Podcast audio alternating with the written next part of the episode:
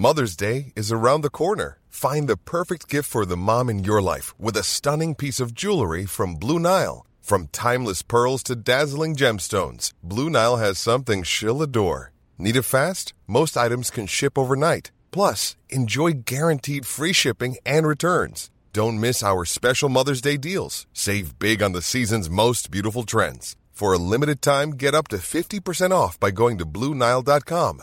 That's Bluenile.com. Everyone knows therapy is great for solving problems, but getting therapy has its own problems too, like finding the right therapist, fitting into their schedule, and of course, the cost. Well, BetterHelp can solve those problems. It's totally online and built around your schedule. It's surprisingly affordable too. Connect with a credentialed therapist by phone, video, or online chat, all from the comfort of your home. Visit betterhelp.com to learn more and save 10% on your first month.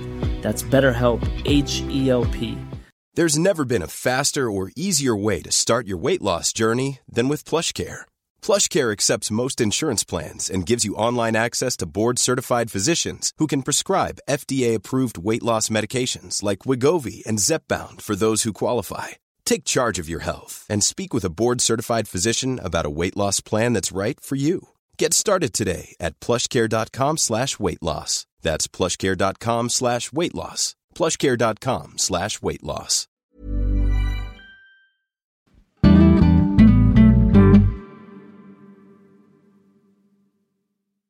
La comida es nuestra forma más genuina de conexión.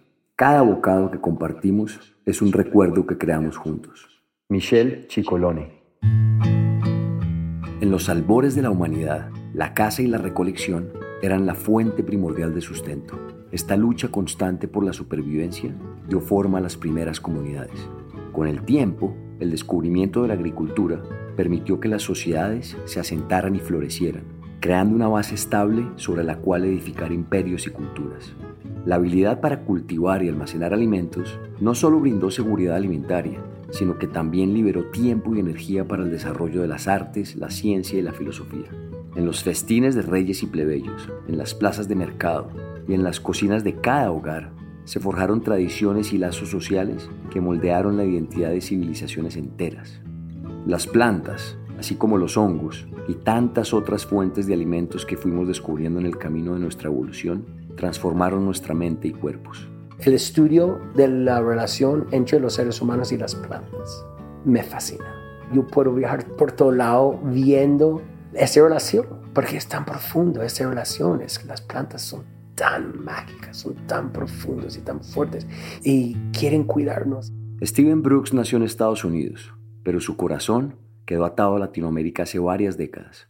A través del alimento y de las plantas puntualmente, Steven se enamoró de la riqueza de esta región, que según Naciones Unidas produjo entre el 2020 y el 2021 el 14% de las 9.800 toneladas de alimentos de este periodo tantas frutas, tantas cosas riquísimas que nunca... Yo recuerdo la primera vez que comí un mangostino, que aquí lo llaman, y casi desmayé. Sin embargo, a pesar de la riqueza de esta región, hay un panorama que llena de sombras el futuro.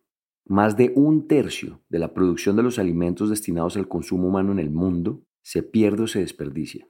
Nunca antes en nuestra historia habíamos tenido tanta comida a nuestro alcance pero la gran paradoja de los alimentos no solo indica que una buena cantidad se va a la basura, sino que los campesinos y las personas en las zonas rurales que producen cerca del 80% de la comida en el mundo son los más propensos a sufrir hambre. El modelo de producción alimenticia predominante en muchas partes del mundo ha contribuido significativamente a esto. La búsqueda constante de eficiencia y rentabilidad en la cadena de suministro ha llevado a la producción en masa y a prácticas agrícolas que a menudo pasan por alto el respeto por la tierra que nos permite subsistir. ¿Es posible construir una mejor relación con el planeta a partir de nuestra dieta? En esta conversación con Steven Brooks hablaremos sobre su historia, los alimentos y los proyectos que hoy le permiten soñar con un mundo más sostenible. Mi nombre es Nicolás Ibarwen, soy periodista ambientalista y amante de la naturaleza, pero sobre todo soy alguien que está convencido de que debemos cambiar la relación que tenemos con la tierra. Bienvenidos a Elemental, un podcast sobre el único planeta con vida del que tenemos noticia, nuestra relación con él y sus demás especies.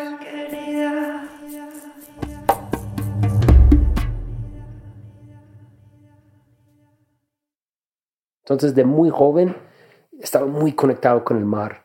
Y crecí, crecí con un barquecito detrás de la casa que vivimos en un canal como dos minutos de la bahía en Miami. Y yo conocí la bahía como mi mano. Yo estaba manejando el bote cinco años antes que podía manejar un carro. Y conocí toda la bahía y yo estaba súper conectado con la naturaleza por el mar. El mar, fuente de vida y misterio, ha sido desde siempre un llamado irresistible para exploradores, pescadores y soñadores. Justamente Steven, que en su infancia era un soñador, quedó maravillado con la profundidad y riqueza del agua, pero rápidamente llegó el desencanto. Y yo recuerdo, después de varios años, un día fuimos a pescar y yo vi un barco con unos tres mayos gigantes, con unos brazos que salió del... Y yo, yo los vi levantando miles y miles y miles, así como limpiando la magrela. Y wow, yo, me afectó muchísimo. Lo que Steven describe es la pesca de arrastre. Esta técnica, a menudo utilizada en la pesca comercial para capturar grandes cantidades de peces y otros organismos marinos, consiste en el arrastre de una red a través del agua detrás de uno o más botes y puede dividirse en dos tipos, la pesca de arrastre de media agua y la pesca de arrastre de fondo. Las redes de arrastre de media agua se emplean para atrapar peces que no se encuentran en el lecho marino. En contraste, las redes de arrastre de fondo son pesadas y se arrastran por el fondo, capturando peces e invertebrados que habitan en él o en sus proximidades. Su impacto es devastador, pues provoca daños significativos a los ecosistemas al destruir hábitats como los arrecifes de coral. Esas enormes redes se llevan todo lo que está en su camino. Y me afectó muchísimo. Y yo sabía, wow, ¿qué estamos haciendo? ¿Cómo? ¿Quién está ganando este plata y, y qué es el precio? ¿Y qué injusticia? ¿Qué, ¿Cómo puede ser? Aunque fue a partir de una experiencia negativa, esto muy pronto le abrió las puertas a una percepción amplia del daño ambiental. Y con los años, este camino lo llevó a descubrir la vocación de su vida. Y después yo fui a la universidad y yo tenía una novia de Italia que era súper ecologista, vegetariana y súper ecologista. Y así empecé. Ella fue a estudiar en Costa Rica y yo fui a visitarla. Y mientras que estuvimos ahí, decidimos a... Yo enamoré, claro, con el país. Era lindo, los bosques, los ríos, bonita y todo. Y después un día decidimos ir a conocer el lado caribeño. Costa Rica tiene el lado pacífico, el lado caribeño. Fuimos al lado caribeño y yo enamoré con un pueblo que se llama Puerto Viejo, que sentía como Jamaica y yo era súper reggae. Su novia y él llegaron a Puerto Viejo de Talamanca, una ciudad paradisíaca con palmeras, mar de varios colores y una riqueza natural exuberante.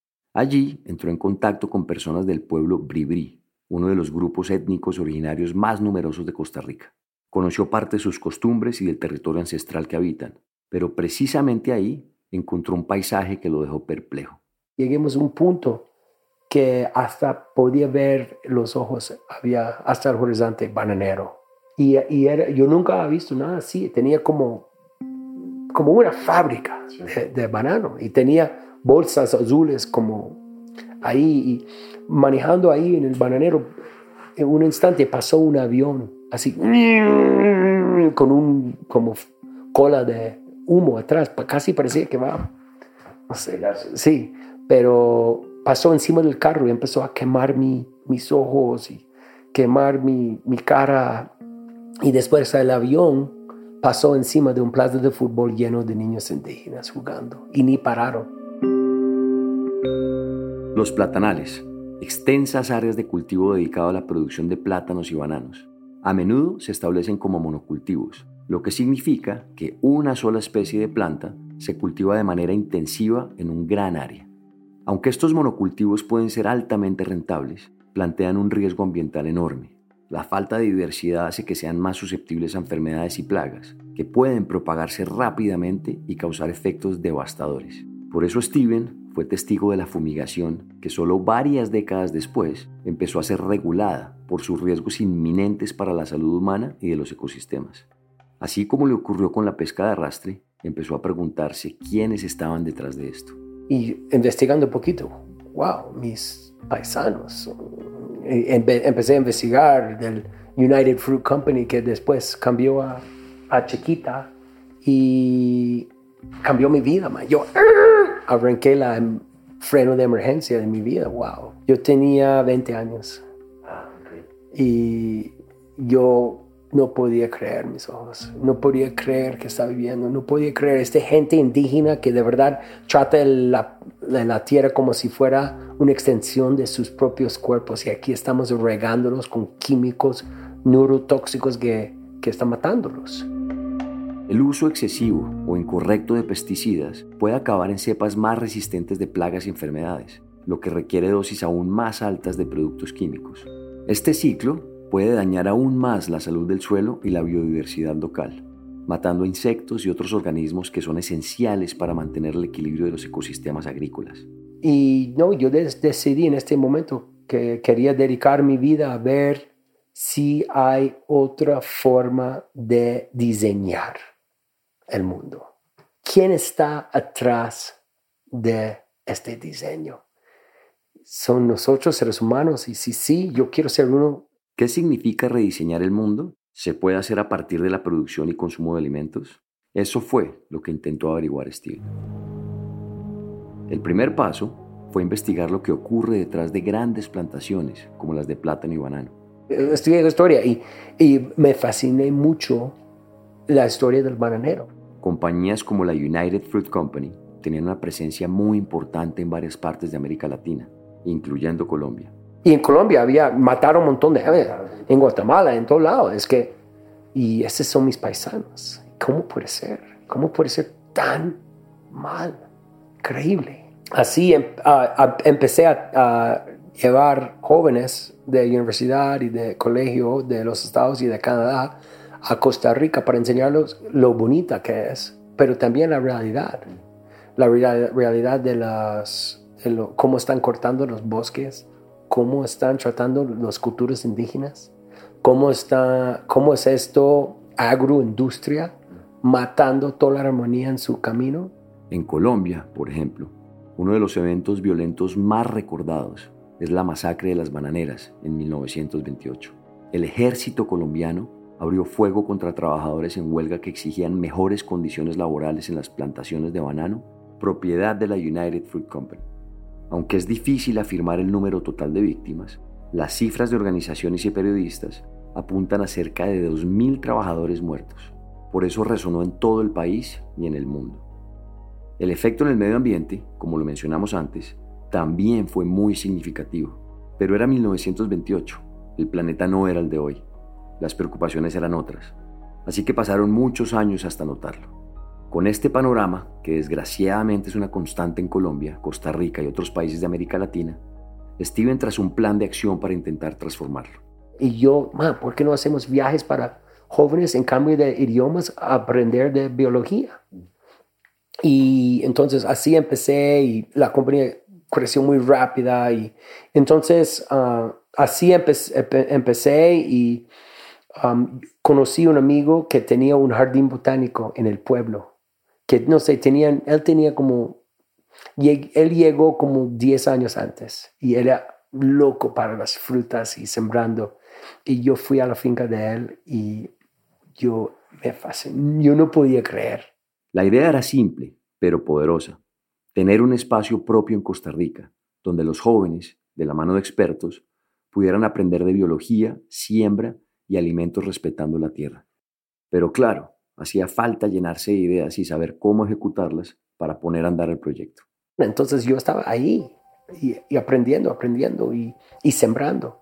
Y cuando yo quería viajar, yo quería ir a lugares tropicales a colectar frutas. Entonces me encontré en Brasil o en Borneo, en Indonesia, en Tailandia, buscando, observando, buscando contactos.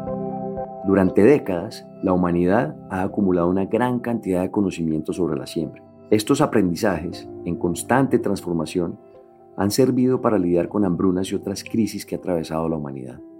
Incluso este esfuerzo ha dejado héroes como Nikolai Vavilov, un destacado científico y botánico ruso del siglo XX, que es reconocido por su influyente trabajo en el campo de la agrobiodiversidad y la conservación de semillas. Dedicó su vida a la recolección y clasificación de variedades de plantas y semillas de todo el mundo, con lo que creó una impresionante colección que contribuyó enormemente a la seguridad alimentaria global. En resumen, sin el trabajo de Babilov, hoy el mundo no podría alimentarse. A Steven el mundo de las plantas lo cautivó y en gran medida fue su inspiración, pero todavía tenía un mundo por descubrir. En 1998, cuando Steven recién estaba dándole forma a su proyecto con los jóvenes, escuchó por primera vez sobre la permacultura. Llegó un, gringo a mi finca hablando de la permacultura. Yo, wow, me suena interesantísimo. Y em, investigué, pero busqué en internet y encontré un curso que estaba dando en Hawái en noviembre de 98. Viajó hasta la isla para ahondar mucho más en este concepto y cómo podría aplicarlo en su proyecto. Para hacerlo más claro, la permacultura es un enfoque de diseño sostenible que se inspira en los patrones y procesos observados en la naturaleza para crear sistemas humanos que sean armoniosos con el medio ambiente. Promueve la diversidad, la eficiencia y la interconexión en todos los aspectos de la vida, desde la producción de alimentos hasta la gestión del agua y la energía, con el objetivo final de crear un entorno más equitativo y sostenible para las generaciones presentes y futuras. Yo defino permacultura como podemos, um, cómo podemos llegar a nuestras metas y gastar menos energía. Ya, ya, sencillo, sencillo. Y cuando yo hablo de las metas, todos tenemos las mismas metas. Queremos vivir, queremos jugar más que trabajar, queremos comer rica, queremos tener mucho amor, queremos sentir seguro, no queremos narcos afuera o guerra pasando, queremos seguridad, queremos familia amor, todos tenemos lo mismo. Necesitamos comida, necesitamos agua. Y la que trae la permacultura es cómo podemos llegar a este meta y gastar menos energía de la planeta, que no es renovable. Entonces, una forma muy interesante es cómo podemos comer, cambiar nuestras dietas a comer más cosas perenne, perenne y anual. Quienes vivimos en el trópico estamos acostumbrados a una enorme diversidad de alimentos durante todo el año. La vida sin estaciones nos lleva a un ritmo completamente distinto del resto del mundo, pero esto ha contribuido a procesos poco sostenibles de producción alimenticia. Por un lado, está el sector ganadero, que genera una enorme cantidad de gases de efecto invernadero, puntualmente un 18% más de CO2 que el sector del transporte en todo el mundo. Sin embargo, cuando se trata de monocultivos como los que ha descrito Steven, también las alertas están encendidas. Yo tenía un amigo hace muchos años que hablaba del grain damage, del grain damage, el daño que hacen los granos, no solamente a nuestra salud, pero a la planeta. Está muy dañino. Entonces, ¿cómo podemos comer más de perennes? Y en los trópicos es muy fácil porque hay muchas. Pero también en, el norte también hay mucho, en el sur hay mucho nueces y, y cómo podemos comer más perenne. Perenne, esta palabra que tanto usa Steven, se refiere a plantas o árboles que tienen una vida prolongada y que en condiciones adecuadas pueden vivir y crecer durante varios años, a menudo durante muchas estaciones de crecimiento. Pero la realidad es que pocos alimentos de los que se encuentran en nuestra dieta pueden serlo, por ejemplo aquellos que vienen directamente de los animales. Los animales pueden recibir hormonas adicionales con el fin de incrementar la producción de carne y leche. Los pesticidas y los antibióticos, al eliminar las fuentes de enfermedades, contribuyen al aumento de la producción de alimentos, a la reducción de pérdidas alimentarias y a la preservación de la seguridad en el suministro alimentario. Sin embargo, existe una legítima preocupación acerca de los efectos adversos de estas sustancias químicas en la salud, como por ejemplo un mayor riesgo de cáncer de mama. También inquietud por el mercurio en los mariscos y otras especies. Además, claro, de hacer de la vida de los animales un auténtico infierno. Pero la cosa interesante es cómo podemos manejar nuestras dietas no solamente pensando en nosotros, pero también cómo está afectando el planeta. Y sí, yo que desde ese entonces pasé muchos años en Punta Mona aprendiendo muchísimo de las plantas, escuchando mucho a la tierra y, y de verdad intentando a aprender este idioma de plantas, este canto, escuchar el canto y que me dijo que voy a compartir hoy contigo. Tenemos que diseñar el mundo diferente. ¿Dónde vivimos? qué comemos, cómo podemos juntarlo. No tiene que ser tan separado. Escuchar ese canto fue revelador para Steven, así como le ocurrió con la pesca durante su infancia y con los enormes platanales en Costa Rica. Su vida tomó un nuevo impulso de conciencia sobre el medio ambiente. Yo soy fundador de un festival en Costa Rica que se llama Envision. Y una vez yo estaba dando una charla, había, no sé, 800 personas ahí escuchando y salí de ahí y tú sabes, después de una charla hay gente ahí esperando a conocerte y todo. Entonces salí y había mucha gente ahí y yo bueno, conociéndolo ahí, pero desde todo el tiempo yo vi un, uno ahí que parecía latino ahí esperando hablar conmigo, pero casi con lágrimas en, su, en sus ojos y y yo lo, lo vi, intenté a, terminar y yo fui a él, hey, ¿qué tal? Ay, man, tu charla me afectó muchísimo, no sabes. Yo, cuénteme, ¿por qué? Es que yo soy de Colombia, mi familia tiene, no sé, 300 mil hectáreas en banano, en palma africana y en ganado. Mis abuelos han cortado todos cientos de miles de hectáreas de bosque tenemos 25 mil empleados. ¿Y sabes qué? Estos 25 mil empleados están viviendo una vida horrible. ¿Y sabes qué? Mis abuelos son súper deprimidos. Mis padres malísimos. Mis hermanos drogadictos. Nadie está ganando. El diseño que tenemos, todos están perdiendo. Yo decidí un día, ah, tenemos que hacer pueblos así.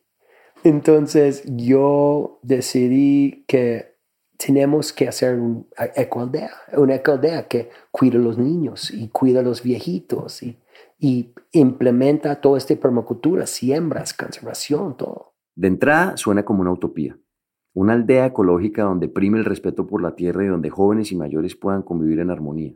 Pero más allá de eso, la intención fue recuperar las prácticas de siembra de alimentos que fuimos perdiendo a lo largo del tiempo y hacer pedagogía sobre la distribución del espacio.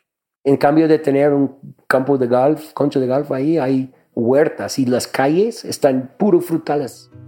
Según los datos, la superficie de tierra destinada a la agricultura es de aproximadamente 5.000 megahectáreas a nivel mundial, que equivale al 38% de la superficie de tierra del planeta. Con el crecimiento constante de la población en prácticamente todos los rincones del mundo, también han crecido el número de hectáreas dispuestas para cultivo de alimentos, la tendencia de ganado y en general las labores agrícolas. El gran problema es que esto conlleva riesgos ambientales significativos. Uno de los principales es la deforestación, que resulta en la pérdida de biodiversidad, la degradación del suelo y la liberación de grandes cantidades de carbono almacenado en los árboles, lo que contribuye al calentamiento global. Además, la conversión de tierras naturales en tierras agrícolas a menudo implica la eliminación de hábitats cruciales para la fauna silvestre, lo que está llevando a la extinción de especies y al desequilibrio en los ecosistemas.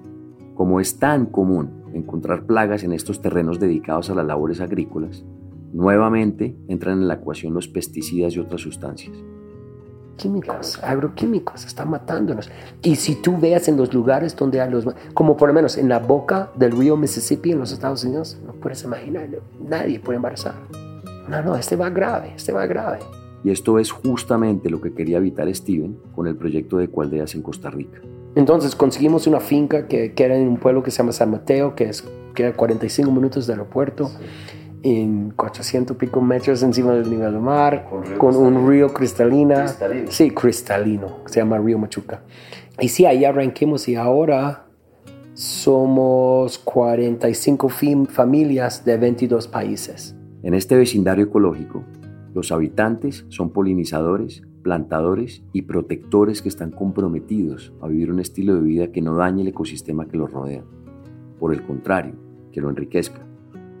En su sitio web se describen como una comunidad que comparte una visión para un futuro regenerativo próspero y cada uno de los habitantes, con sus diversas habilidades, antecedentes y contribuciones, es esencial para la realización de ese sueño, rediseñar las vidas en función de la sostenibilidad. Y yo pienso que cuando hablamos del rediseño global, no estamos solamente hablando de sistemas de comida, no solamente estamos hablando de, de medicinas y y farmacéuticos. No estamos hablando solamente de, de construcción, estamos hablando de diversión. ¿Cómo podemos meter en lo mismo diseño para divertirnos mucho más? En el centro de su comunidad se encuentra su granja orgánica regenerativa, propiedad de los residentes, y que suministra a cada vecino una canasta de productos frescos cada semana. Las calles están bordeadas de árboles frutales y su centro comunitario, La Colmena, da un extenso bosque de alimentos de permacultura. Hasta ahora han plantado más de 1.700 árboles y 25 especies nativas, pero todo esto, por supuesto, tiene un costo altísimo. Por ejemplo, para comprar el terreno hay una gran inversión inicial sobre la que no necesariamente se tiene certeza del retorno del dinero. En 50 mil dólares el lote o 45 mil dólares al lote. Y hicimos súper descuentos para ticos, para gente de Costa Rica, y hicimos, sí, todo para, para, sí, era no tan caro tampoco. Y me gustaría que sea más barato. El juego es que todo depende del inversionista. Y claro, además de los inversionistas, en este vecindario que llamaron Alegría Village, también desarrollan otra clase de actividades para visitantes que les permiten recoger fondos. Los recorridos por la villa incluyen visitas a la granja orgánica comunitaria, sesiones de yoga y senderismo. Todas estas actividades buscan estar alineadas con su gran visión colectiva. Un planeta regenerativo, un planeta donde los humanos honramos y cuidamos nuestro entorno natural y tenemos una relación simbiótica y productiva con todo nuestro ecosistema. Nuestra visión es un lugar donde los seres prosperan, un lugar donde nuestros hijos puedan correr libremente, explorando y cultivando su curiosidad natural, donde nuestros mayores son apoyados e integrados en el tejido de nuestra comunidad, donde se protege la vida silvestre, se respeta el agua y los alimentos crecen en abundancia en la tierra donde vivimos. Solo es muy difícil. Solo para hacer cambio es muy difícil. Para comprar una finca solo puede ser caro y difícil. Somos animales sociales. No, y también sí, para, para criar escuelas para tus niños, para criar como hogares para nuestros padres. Solitos es imposible. Pero si somos 40 familias, podemos hacer cualquier cosa. Somos poderosísimas. La historia está llena de ejemplos de acciones individuales que cambiaron el rumbo de los hechos. La fuerza de actuar en colectivo, como en el de Steven Brooks en Alegría Village, es un ejemplo de esto. Pienso que cuando arranca una comunidad grande es importante a formarlo con un grupo muy pequeño. Tomar las decisiones más grandes con un grupo pequeño y después invitar a la gente y si le gusta, bueno, si no, vaya otra. No intentas a tomar decisiones con 100 personas, con 20 personas, ni con 10. Empieza con 3 o 4 o 5 para, para tomar las decisiones grandes. Decisiones pequeñas, como cambiar algunas cosas de nuestra rutina, o grandes, como cambiar de hogar o la dieta que llevamos, tienen un impacto enorme en nuestras vidas y las de quienes nos rodean. La adopción de una dieta más sostenible, por ejemplo, se convierte en un acto de conciencia colectiva, en una afirmación de nuestra capacidad para moldear el destino de la Tierra. Así, las acciones nos conducen no solo hacia una transformación nutricional, sino hacia un renacimiento de la relación entre la humanidad y la naturaleza, con la promesa de un futuro donde la sostenibilidad y la armonía serán la nueva norma. Y hoy en día, Nico, estamos en un momento muy, muy especial porque y no vas a creerlo, pero yo soy en grupos de Facebook. yo soy super nerd de las frutas. Y hay grupos muy específicas, como de familias. Hay un, estoy en un grupo de Anonaceae, estoy en grupos de Gutifraceae, estoy en grupos Myrtaceae. Y, y, la locura es que hay gente de alrededor del mundo, puede ser de Sri Lanka, puede ser de Brasil, puede ser de Tailandia, de Miami, de Costa Rica, de Colombia, todo conociendo en estos grupos y compartiendo conocimiento, pero también compartiendo semilla. Con las herramientas tecnológicas a su disposición, el sueño de un vecindario ecológico dejó de ser una utopía para Steve. Ahora estamos arrancando otro proyecto que se llama Eterna y vamos muy cuidadoso con los inversionistas porque hay, hay ganancia más que dinero ¿cuántas vidas vas a mejorar? Mi Paddy, mi vecino, él, siempre decía, boy, you can't carry any of it with you to the burying ground, boy. Sí, entonces lo único que puedes hacer es mejorar vidas y mejor tierra. Puede que el camino sea ese que antes describió Steven, escuchar el canto de las plantas, de las tradiciones y crear una vida más armónica con el planeta. Pero como también lo planteó, las acciones que están articuladas en cambios colectivos son las que realmente marcarán el rumbo de nuestra civilización y del planeta. Entonces yo tengo mucha esperanza, yo tengo más esperanza que nunca que la gente está despertando, las soluciones están tan presentes, estamos aprendiendo a, comunicarnos y sí, yo pienso que a todos que están escuchando, espero que, sí, espero que tome este paso de, de verdad realizar que nosotros podemos cambiar las cosas.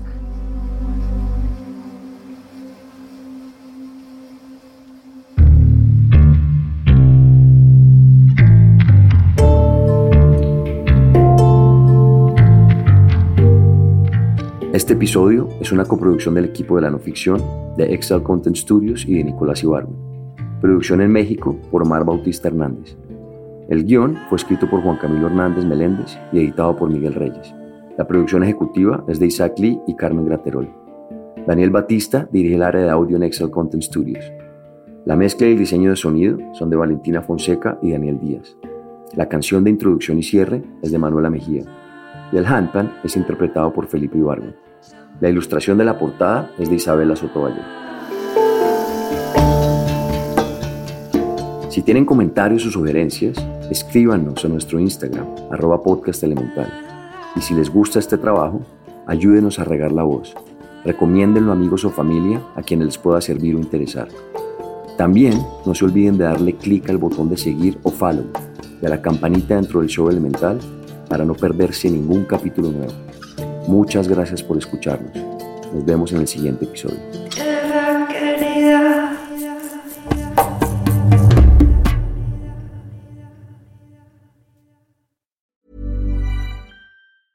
Even when we're on a budget, we still deserve nice things. Quince is a place to scoop up stunning high-end goods for 50 to 80% less than similar brands. They have buttery soft cashmere sweaters starting at $50, luxurious Italian leather bags, and so much more. Plus, Quince only works with factories that use safe, ethical, and responsible manufacturing. Get the high-end goods you'll love without the high price tag with Quince. Go to quince.com/style for free shipping and 365-day returns. How would you like to look 5 years younger? In a clinical study, people that had volume added with Juvederm Voluma XC in the cheeks perceived themselves as looking 5 years younger at 6 months after treatment. Look younger, feel like you. Add volume for lift and contour in the cheeks with Juvederm Voluma XC. Reverse signs of aging by adding volume to smooth laugh lines with Juvederm Volure XC. For important safety information and to find a licensed specialist, visit juvederm.com. That's J U V E D E R M.com. Not for people with severe allergic reactions, allergies to lidocaine, or the proteins used in Juvederm. Common side effects include injection site redness, swelling, pain, tenderness, firmness, lumps, bumps, bruising, discoloration, or itching. There's a risk of unintentional injection into a blood vessel, which can cause vision abnormalities, blindness, stroke, temporary scabs, or scarring. Talk to a licensed specialist to find out if it's right for you. Hey, it's Paige DeSorbo from Giggly Squad. High quality fashion without the price tag? Say hello to Quince. I'm snagging high end essentials like cozy cashmere sweaters, sleek leather jackets, fine jewelry, and so much more. With Quince being 50 to 80% less than similar brands. And they partner with factories that prioritize safe, ethical, and responsible manufacturing. I love that. Luxury quality within reach. Go to quince.com slash style to get free shipping and 365 day returns on your next order. Quince.com slash style.